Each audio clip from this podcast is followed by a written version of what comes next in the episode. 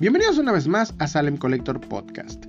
Yo soy Salem, estoy muy contento que estemos acá otro viernes más, que se den esta media hora para platicar y el tema de hoy no va a tener que ver con figuras de acción, va a tener que ver con cómics y va a ser el por qué dejé de coleccionar cómics.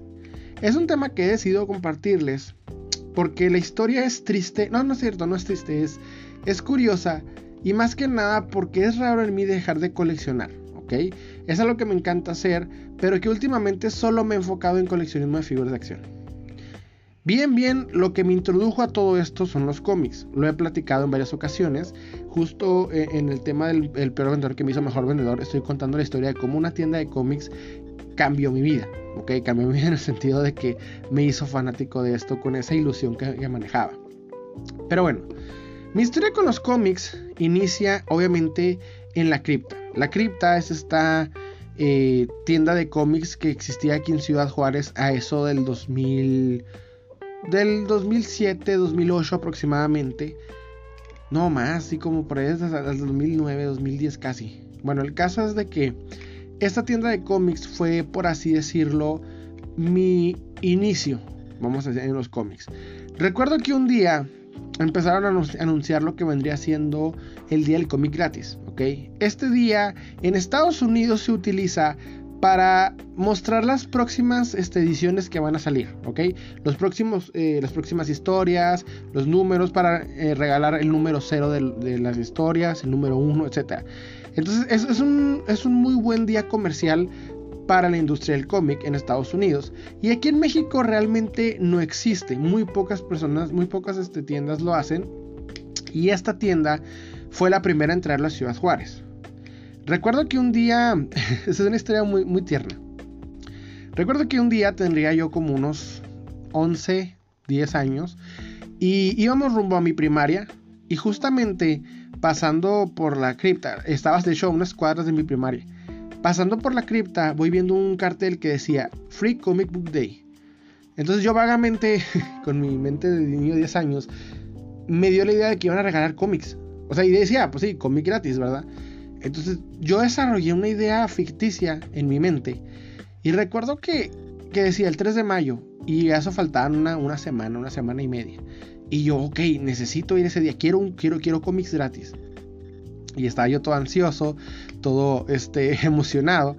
Y recuerdo que hasta eh, un día antes del, día del cómic gratis, hasta soñé, soñé con que iba a tener, iba a entrar a la tienda e iba a obtener todos los cómics, ya iba a agarrar cuantas cosas pudiera, porque por alguna extraña razón en mi mente infantil, pensaba que iban a regalar todo lo que vendían ahí. O sea, que lo iban a regalar, como llévense los cómics. Y nomás, este, ¿saben cómo? No sé por qué pensaba eso, pues obviamente era un niño, todo, todo distraído, todo extraño. Y, desarrollé esa idea y de veras, de veras es lo que pensaba, es lo que soñaba.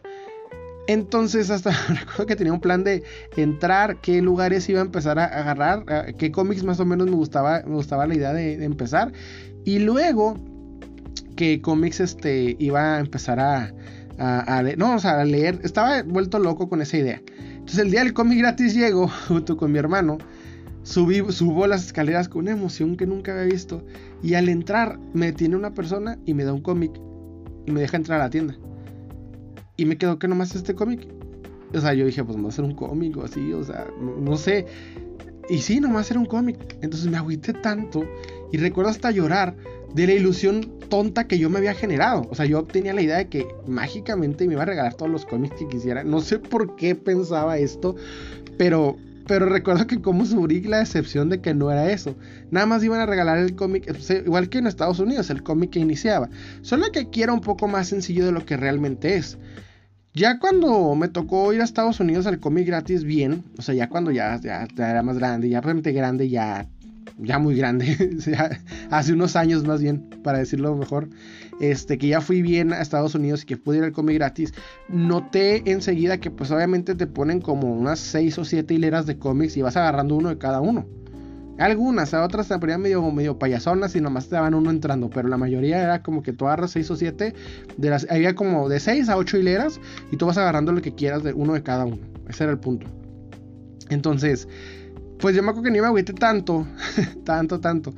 Hasta que ya cuando me tocó a mí trabajar en una tienda de cómics sucedió algo muy padre. este, llegó una persona que trabajaba en esa tienda casualmente. Entonces llega y me dice, oye carnal, quiero vender estos cómics, quiero, este, tengo un lote enorme que quiero vender y pues la verdad quiero, este, quiero ver cuánto me ofreces. La verdad no, no vengo, la verdad no más quiero deshacerme de ellos, quiero conseguir algo de dinero, no me importa lo que sea. La verdad no más quiero deshacerme de ellos, pero no los quiero tirar, o sea, quiero pues, pues que vayan a alguien que realmente los vaya a apreciar. Y yo, vale, está bien. Entonces ya, este, llega el sujeto, trae como cuatro o cinco cajas repletas de cómics, así. Y, dice, chécalos, chécalos y tú me dices cuánto me quieras dar. Entonces yo me, agacho y empiezo a checar cómic tras cómic, tras cómic, tras cómic. El vato también trae figuras de linterna verde. No, hombre, me vuelvo loco, me vuelvo loco porque no sabía ni, ni qué onda. El, caso es que en esta tienda comprábamos cosas para revenderlas. Obviamente teníamos este sistema de compra-venta como el, pues, el precio de la historia, etc. Entonces ahí estoy yo viendo para ver cuánto le puedo ofrecer. Y voy ahí buscando. Entonces recuerdo que cuando veía un cómic que me llamaba mucho la atención, que yo decía, ok, este cómic me, me, me, encanta, lo ponía a un lado de una silla. O sea, estaba yo, yo hincado con cinco eh, eh, cajas de cómics. Y recuerdo que agarraba una, una silla y los demás los que me interesaban, ok, vamos, para la tienda, vamos a decir. Pero los que a mí me gustaban los ponía a un lado de mí. Entonces, para decirlo, pues yo lo ofrezco ahorita por este bonche, otro, otro tanto para mí, para comprarlo para mi colección. Entonces yo recuerdo que estoy ahí haciendo todo este jale. Bla, bla, bla, bla. Veo también las figuras que trae de linterna verde y pues obviamente los pongo a un lado igual a mí. Y sigo y sigo y sigo. Entonces digamos que de unos 500 cómics que traía, digo, a mí me sirve para vender unos... Eh, vamos a decir unos 350. 350 cómics que yo decía, estos sí se van a vender, los demás como que no. Entonces el chavo me dice, mira, ¿sabes qué? Este, tú ofréceme por todos estos y, y ya vemos qué onda. Entonces ya voy viendo yo todo este rollo, ah, cuento todos los cómics. Digamos que traía 500, ¿ok? Estoy hablando de más o menos 500 cómics. De esos 500 voy contando yo y él, él va contando conmigo, de hecho, y pues eran unos, que serían unos 450 cómics en total. Fíjense, estoy hablando de 500 y 450 cómics en total, fue lo que había contado. Estoy diciendo números aproximados, ¿eh? no quiere decir exactamente que ese fue el número de cómics, pero es un decir. La cosa es de que estamos contando estos cómics. Me dice, mira, aquí hay 450 cómics. ¿Cuánto me ofreces por todo esto? Y yo le digo, no, pues te ofrezco como, le dije, como dos mil pesos. Dice, dame 2500. Le digo, te doy 2000. Dame 2400. Le digo, bueno, te doy 2200. Vale, entonces ya y luego recuerdo que volteó a ver el bonche que yo agarré mío, o sea, el que yo iba a tener para mí. Y le pregunto, oye, este, ¿y estos qué? Ah, te los regalo. ¿De veras que? Te los regalo, quédatelos. Y eh, en todo esto, en la plática mientras estaba haciendo yo los tratos, el chavo me platica que trabajaba ahí. Que esos eran los cómics que había juntado con el tiempo, pero que ahora que tiene esposa y que iba a tener un hijo, quería espacio. Entonces yo me volví loco, dije, wow, gracias. O sea, de cierta manera se cumplió esa fantasía de niño, ¿verdad? De que quería entrar a la, cripta, quería agarrar muchos cómics gratis y la mayoría pues eran de mis superhéroes favoritos. Y pasó lo mismo, o sea, esta persona que trabajó en esa tienda llegó, platicó que era ahí, que los cómics los había conseguido su tiempo trabajando ahí. Y, y básicamente se cumplió ese sueño de niño, ¿ok? Eran los cómics de la cripta, era la misma situación. Entonces, eso fue lo que me gustó mucho y más porque el chavo dijo, ¿sabes qué? Te lo regalo. O sea, ahora este, ya voy a tener un hijo, ya disfruté, ya los leí todos, este, pues, la neta, agárralos, carnal. Y yo, gracias, o sea, de veras, gracias. Es algo muy, muy bonito. Porque eso lo separé para mí y el trato que hice los hice con los que estaban en la mesa. Pero estos me los quedé, o sea, eran los que yo quería para mi colección. Y el chavo, pues, sin contarlos, hicimos el trato, le pagué todo. Y cuando me dando cuenta que sobraban estos, me dice, no, quédatelos, quédatelos. Y eso fue algo muy bonito, o sea. pero en fin, yo empecé a coleccionar cómics a esto del 2012. Y fue porque estaba un día tranquilamente en mi cuarto, ¿verdad? Pues, recuerdo que no tenía nada que hacer. Entonces, por alguna extraña razón, recuerdo que de niño iba a esta tienda de cómics.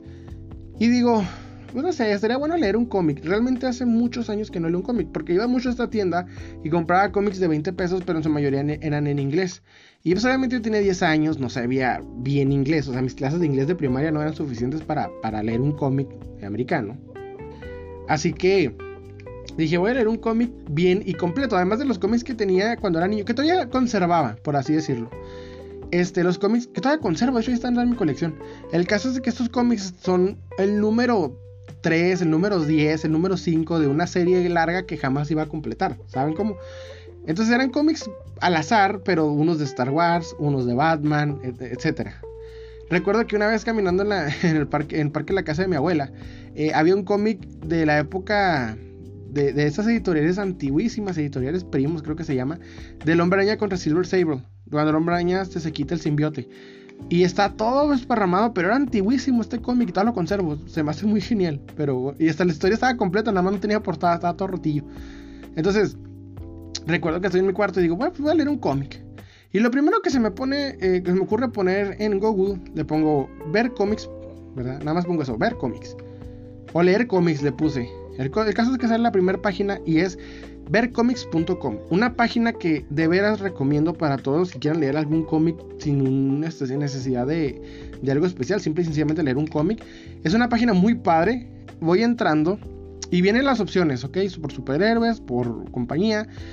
Y dije, no quiero leer un Batman o un Spider-Man. Quiero leer algo. Algo que no sea común, pero que sea famosillo. Y se me ocurre la idea. Bueno, veo ahí, dice linterna verde. Y le piqué. Dije, ah, pues vamos a ver qué onda. Y voy entrando a, esta página. Me aparecen ahí la lista de, de cómics de linterna verde. Y le pico en lo último que sale.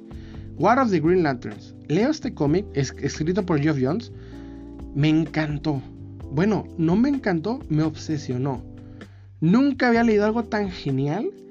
Y de hecho, para los que no han leído esta historia, War of the Green Lantern se la recomiendo. Es totalmente mi cómic favorito porque fue el cómic que me indujo a todo esto. Y si estoy hablando aquí es por este cómic, porque de veras fue, fue como un, despertar. Fue como, como cuando un drogadicto prueba por primera vez su droga loca. Así, o sea, encantador el cómic fascinante, emocionante, con plot twist, con final impactante. Bueno, tenía todo ese cómic excelentemente escrito y, y, dibujado, ni se diga. Entonces de ahí empecé, dije, bueno, voy a empezar a comprar cómics a, ver qué onda. Casualmente, casualmente en estos tiempos y sin yo quererlo, va iniciando en México lo que vendría siendo la era del New 52. ¿Verdad? Este reinicio que creó, que tenía a Geoff Jones de cabeza, a la cabeza, para este, iniciar lo que vendría siendo pues la nueva era de DC. Que aún no, tuvo buen recibimiento, pero que de igual forma eh, fue interesante. O sea, me gustó que cuando yo inicio, inicia un reinicio, vamos a decirlo. Entonces no voy empezando historias ya, ya este, hechas, voy iniciando historias desde cero. Recuerdo llegar a Sambors y ver todos los números ceros de cada uno. Tenían la portada blanca, todos los poseo. Y, y había historias buenísimas. Por ejemplo, pues obviamente Linterna Verde lo empecé, este, ¿cuál más? Eh, Batman estaba empezando eh, Muerte en la Familia. Eh, muerte de la familia, Death of the Family, en donde el Joker trae esta máscara de su cara, o sea, su cara como, como si fuera una máscara muy padre, historia muy buena. Y voy iniciando, recuerdo que por esa historia estuve compitiendo para, para que no me la ganaran. Y voy iniciando, voy iniciando, iniciando. Entonces, es lo que, ¿cómo decirlo? Fue lo que me inicia. También está la historia, muy padre historia, que es Trono de Atlantis. Ya tiene su película animada, pero es malísima la película animada. Malísima en comparación al cómic. La verdad, el cómic está. Tiene un plot twist que no te lo imaginas, que no lo vas este, viendo. Ahorita sería un buen momento. Y si, si se fijan, Aquaman, la película está inspirada en lo que escribió Geoff Jones. Porque Geoff Jones es un maestro escribiendo. Tengo una crítica muy grande sobre él. Geoff Jones, para los que no sepan, es un escritor de cómics y que fue director de lo que vendría siendo DC Comics, pero que ya al último, por cuestiones, problemas. De hecho, ahorita tiene un problema eh, con este Ray Fisher, el actor de, de Cyborg, porque parece ser que, dejaba que Josh Whedon fuera racista y, así con este, este actor.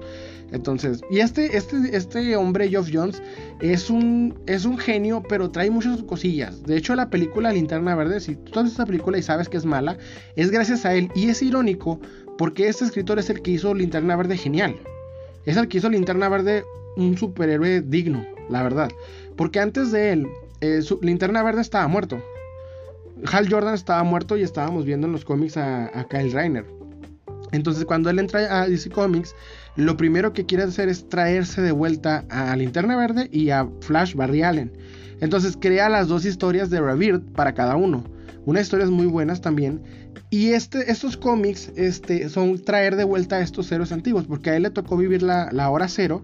Para los que no saben, en los 90 hubo un cómic llamado Hora Cero, en donde Hal Jordan se vuelve maligno y empieza a, ¿cómo decir? Empieza a destruir todo el multiverso y al último lo salva y en todo ese proceso se convierte en, en Spectre, este ser este con capucha, donde se vuelve Hal Jordan Spectre. No sé, hay un rollo noventero malón. La verdad fue una mala época para los superhéroes de los 90. A Batman se quedó lisiado, esta Mujer Maravilla. No me acuerdo que le hizo una Mujer Maravilla. Algo malo le hicieron, pero. Y Superman, pues obviamente muere. Entonces fue una mala época para los superhéroes. Pero en el caso de, de Geoff Jones, que pues era fanático de Barry Allen y de Hal Jordan, se los trae de vuelta. A Barry lo trae con Rebirth. Y este también escribió Flashpoint, una historia buenísima. Y este Rebirth también se trae con esta Hal Jordan, lo revive. Entonces, muy, muy buenas historias tiene este hombre. Pero algo que no se le da es este. No se le da a escribir a la Mujer Maravilla, a Batman ni a Superman. La Trinidad no se le da a escribir. Lo ha intentado, no ha funcionado. También Marvel ha escrito en Marvel y no ha funcionado. O sea, el vato tiene como que su talento en superhéroes olvidados de DC, pero no en, en los más principales. A mi parecer, este, para escribir a Batman tienes que tener cierta oscuridad. Tienes que tener cierto conocimiento muy, muy cierta este, característica de ser. En fin, continúo. El caso es de que empiezo a, coleccionar estos cómics así, este, con el inicio de, de, de New 52. Voy eh, leyendo todos los cómics. Recuerdo que compro todos los que me llaman la atención. Eh, algunos de Marvel, algunos de... Pero en su mayoría de DC, porque de hecho me gusta más DC. Y de ahí me voy haciendo fanático de Linterna Verde. Me voy consiguiendo todos los cómics que pueda de él, todo lo, lo que pueda. Y me lleva este rollo a meterme al grupo cómics y figuras en el que inicio a coleccionar. Y ahí es donde yo inicio todo este rollo y al coleccionismo de figuras de acción. Salto a coleccionar ahora cómics y figuras de acción. Y mi historia con los cómics es muy padre. Recuerdo una época en la que era competitivo, ¿ok? O sea, coleccionar cómics era una competencia. Era de que tenías que llegar temprano, eh, prepararte. Fíjense, por ejemplo, rápidamente la historia de Harley Quinn. La, la portada de este, Adam Hughes. Ok, Adam Hughes era, es un, es un dibujante que tiene un talentazo para dibujar mujeres eh, superheroínas.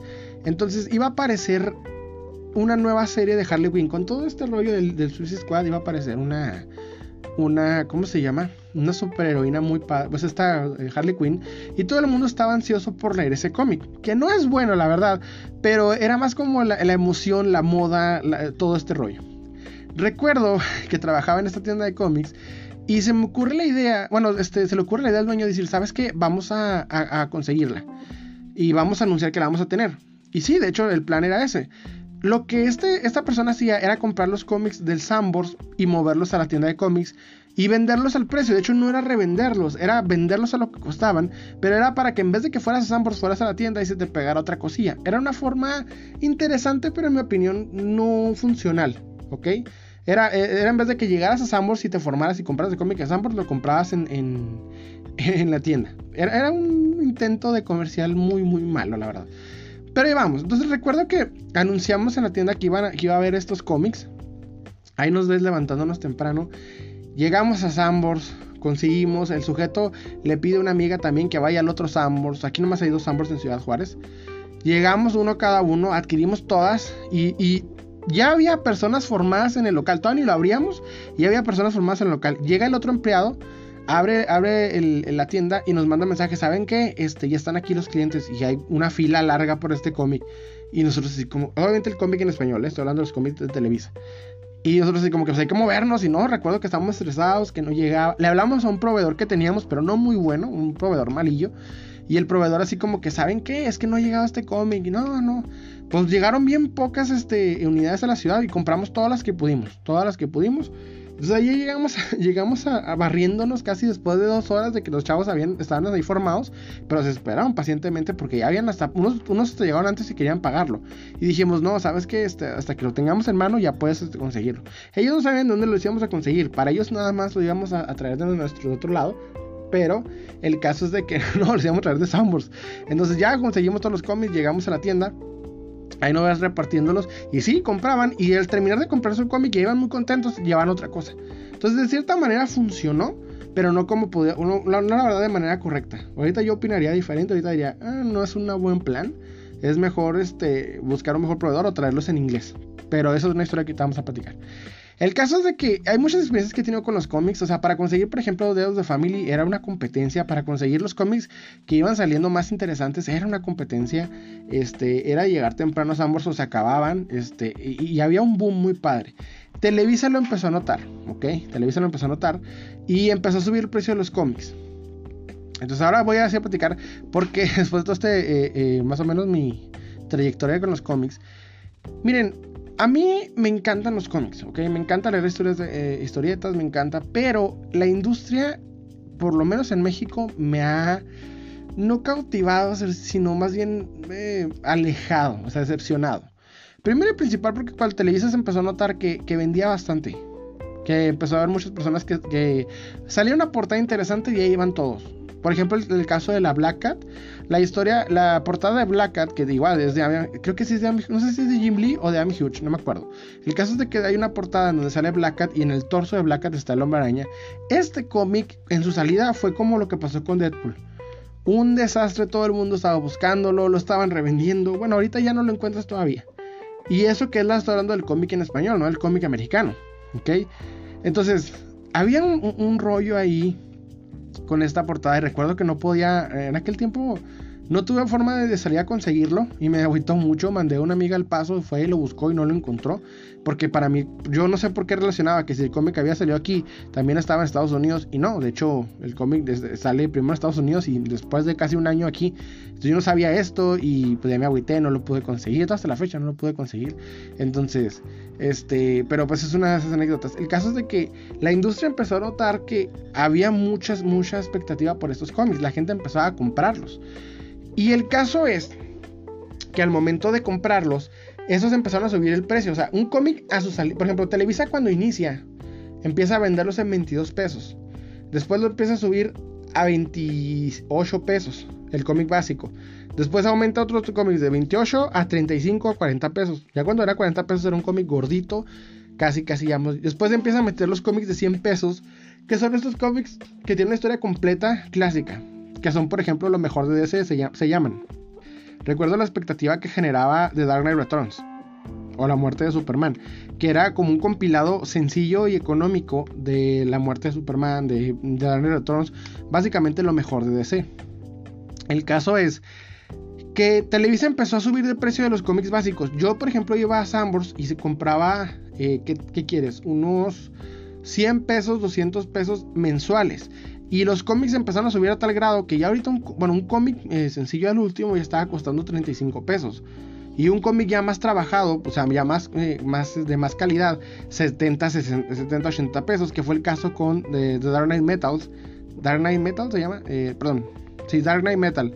Este, con estas portadas laminadas de 70, 80 pesos. Y la peor parte es que era semanales. Antes un semanal te costaba 20 pesos y de pronto, ¡pum! 100, 80 pesos por semana. Entonces ya, ya era el precio, era, era insostenible. O sea, ya que me gustaba conseguir varias historias a la vez, sí se me empezó a hacer muy difícil, muy insostenible. Y fue en parte lo que dije. Ya llegó un punto en donde ya no me atraía suficiente. Otro también es el que la calidad de las historias ya no, es, ya no son buenas, en pocas palabras. O sea, las historias ya no son tan buenas como lo eran al principio. Bueno, no, no puedo decir eso. Porque pues hay historias en los 90 para mí no fue una buena época para el superhéroe y aún así historias rescatables. Creo que en este caso también, solo que ya no me convencen tanto las historias como lo, como lo hacían antes. Por ejemplo, en la época de New 52 me enamoraban las historias que leía. Y eso que la, la, época no es muy buena. E hicieron muy buenas historias, estas historias clásicas, ochenteras. Empecé a leer este, eh, personajes como Frank Miller, como este... Eh, al señor Alan Moore. Eh, y empecé a, buscar una cierta calidad en, las historias y al mismo tiempo las historias nuevas no me lo daban. Entonces eso también me empezó a alejar bastante. Siento que las historias actuales son más buscadas a un público más general. Antes, por ejemplo, veías una película de Marvel, ¿verdad? Y tenías que tener un cierto conocimiento, ¿ok? Básico para poder disfrutar mejor la película. Actualmente los cómics representan la historia de la película. ¿Ok? O sea, ya el cómic no cambia la película, sino la película cambia el cómic. Y eso es algo personalmente que no me agrada.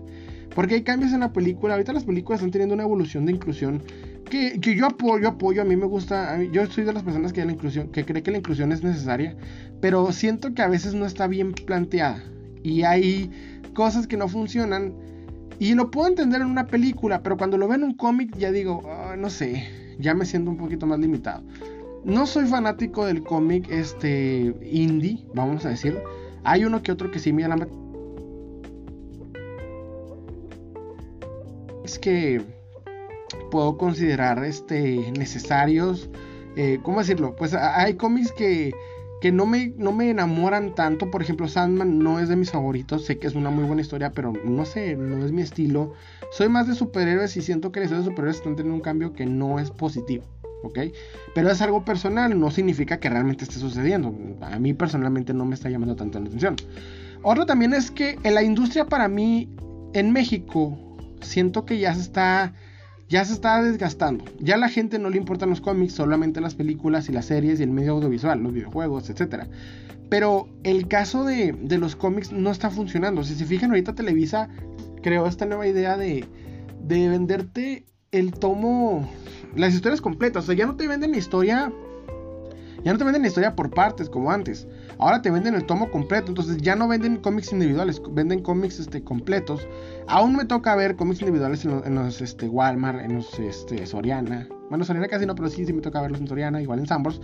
Pero ya no como antes. Entonces cambiaron este formato que sé que funciona porque se les quedaba mucho cómic, pero también es porque la calidad de Televisa es mala. Editorial Vid es una editorial mexicana que funcionaba.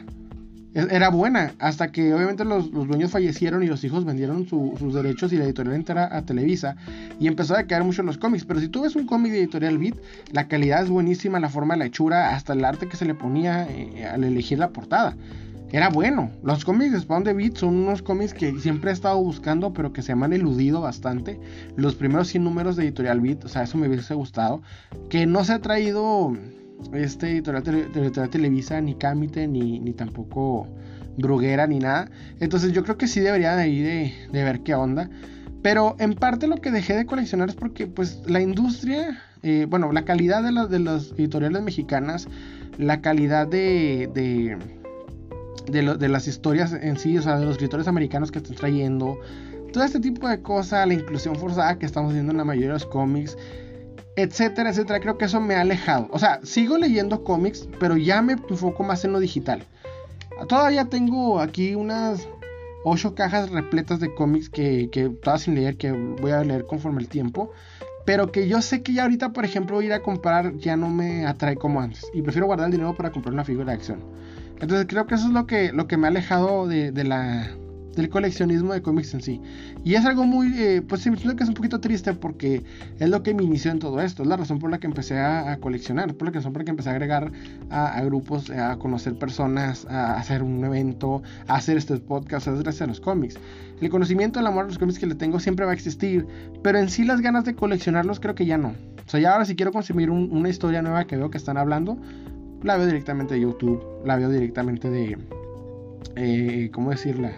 Pues sí, o sea, eh, eh, la veo de, manera más sencilla, ya no necesito comprar el cómic como antes. Lo único que de ratos llego y compro es un cómic de Linterna Verde, o sea, los cómics de Linterna Verde, pues porque es Linterna Verde y obviamente siempre va a ser como que mi, mi principal, pero de ahí en más, este, sí me, me mejor me enfoco en, en las, figuras de acción, ¿verdad? Que, que ha sido un mundo muy interesante para mí. He visto que hay mucho, mucho potencial. Y bueno, eso fue todo por mi parte, espero que les haya gustado. Eh, los invito a darle like, suscribirse. Recuerden que estos podcasts va a ser cada viernes para que se agreguen. Y pues en el canal ya saben que estamos este, publicando igual eh, en YouTube, en Spotify. Abajo en las redes sociales van a encontrar este, nuestra Facebook la página oficial de Facebook de Salem Collector, donde estoy publicando memes y noticias. Vieron noticias muy interesantes de, figuras de acción que me llaman mucho la atención. Y pues si quieren platicar de cómics o quieren ahí comentar alguna historia que les llame la atención, mándenme mensaje, coméntenme y aquí platicamos lo que les guste. Este, eso fue todo por mi parte, les ha hablado Salem y les deseo un excelente día.